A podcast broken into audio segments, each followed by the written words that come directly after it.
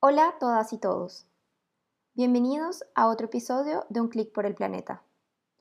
Este podcast se enfoca en un planeta cambiante y en las formas en las que podemos mejorar nuestro bienestar y la salud de la Tierra.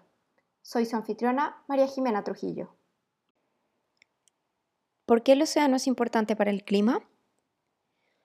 Cuando se sugirió por primera vez la construcción del Canal de Panamá, el proyecto fue fuertemente criticado.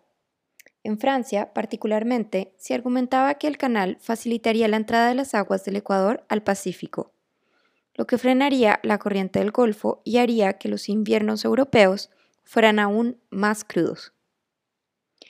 Las alarmas de los franceses estaban completamente equivocadas en sus predicciones oceanográficas, pero correctas en reconocer un principio general, la relación entre el clima y el océano. Descubre cuatro aspectos clave del océano y su influencia sobre el clima. 1. La ruta del calor. El océano es el principal colector de energía solar en el planeta. El agua del mar, que cubre el 71% de la superficie de la Tierra, tiene la propiedad de absorber radiación solar sin sufrir grandes cambios de temperatura. De este modo, el océano tiene la capacidad de almacenar y liberar calor a través de largos periodos de tiempo.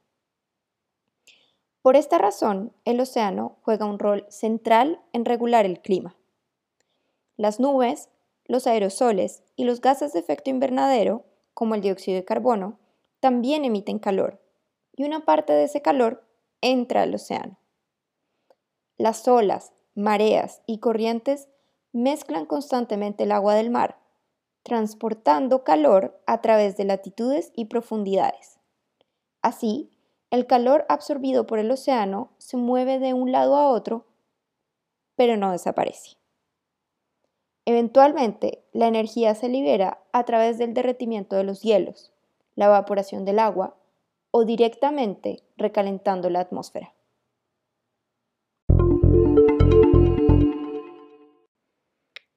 2. El ciclo negativo. El océano disuelve y almacena el carbono atmosférico a través de diversos procesos. Por ejemplo, microorganismos como el plancton pueden extraer el carbono del dióxido de carbono para hacer fotosíntesis. Sin embargo, la temperatura del mar afecta el equilibrio de carbono entre el océano y la atmósfera. Entre más cálida es el agua, menos CO2 se disuelve.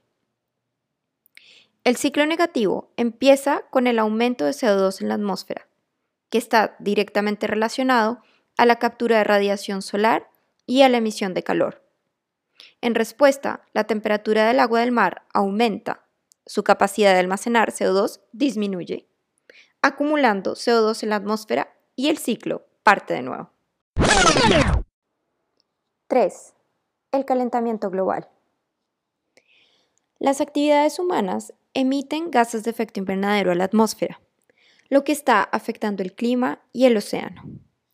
La figura 1 ilustra el calentamiento del planeta a través de un indicador estadístico llamado anomalía de temperatura global que hace referencia a la desviación positiva o negativa de la temperatura con respecto a la norma entre los años 1961 y 1990. Este índice se construye a partir de una base de datos que integra mediciones de temperatura del aire continental y de la superficie del mar. En rojo se observa la anomalía media global en el tiempo, con sus intervalos de confianza en azul. Los resultados muestran que en promedio la temperatura ha aumentado un grado centígrado desde 1850.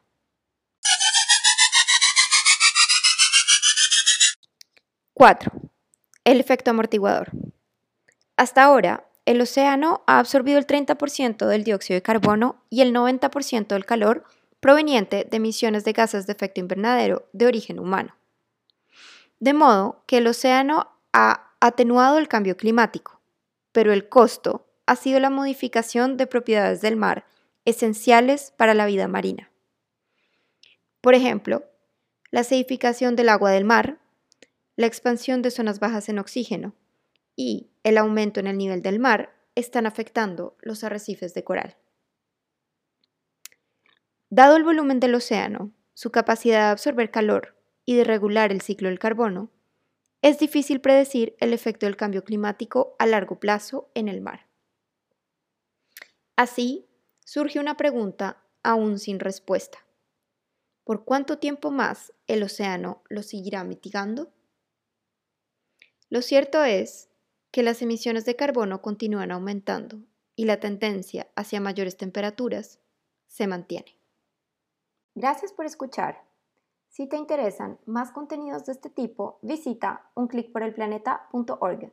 Hasta la próxima.